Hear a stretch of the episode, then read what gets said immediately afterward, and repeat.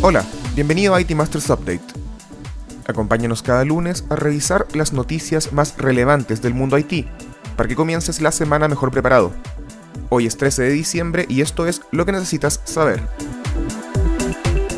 El viernes, los sitios web del Ministerio de Salud de Brasil sufrieron un gran ataque de ransomware que secuestró los datos de vacunación COVID de millones de ciudadanos e inhabilitó algunos servicios.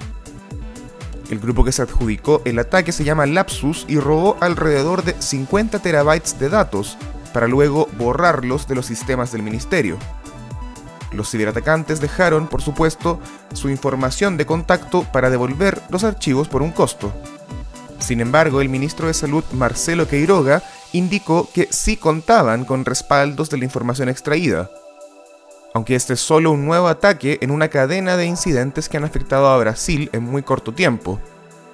En septiembre, la Agencia Nacional de Vigilancia Sanitaria de Brasil sufrió otra vulneración, y en noviembre del 2020 se permitió la filtración de la información de más de 16 millones de pacientes de COVID. En ese mismo mes, otra filtración expuso los datos personales de casi 250 millones de personas.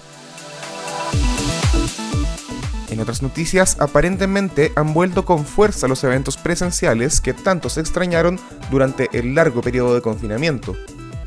En los últimos 10 días se recibieron más de 15.000 registros para asistir en persona a la Consumer Electronic Expo, CES, la popular feria de tecnología que se realiza anualmente en Las Vegas.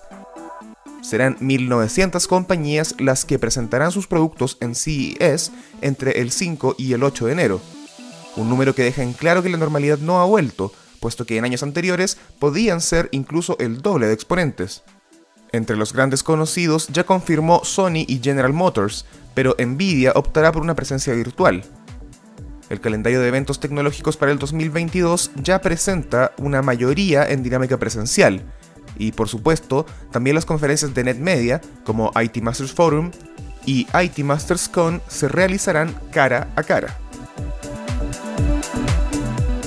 Finalmente, la división de servicios de nube de Amazon estaría pronta a cerrar un trato para abrir un nuevo centro de datos en Querétaro, reportó Bloomberg. Esto elevaría la cifra de centros de datos en el estado a 26. Y de acuerdo con el secretario de Desarrollo Sustentable, Marco del Prete, la inversión promedio de cada uno de estos data centers es de 300 millones de dólares. Entre los beneficios de este nuevo centro de datos de AWS estaría por supuesto una latencia mucho menor para las aplicaciones y servicios en la nube, además de permitir en algunos casos subir información a la nube con menos problemas regulatorios. Los involucrados aún no han confirmado la construcción de este centro de datos, pero en septiembre del 2020 Amazon ya había dado pistas de que uno de sus centros CloudFront se ubicaría en Querétaro. Eso fue todo por esta semana. Suscríbete a este update en iTunes, Spotify o Stitcher, visita itmastersmac.com y acompáñanos también en nuestro canal de YouTube IT Masters News. Hasta la próxima.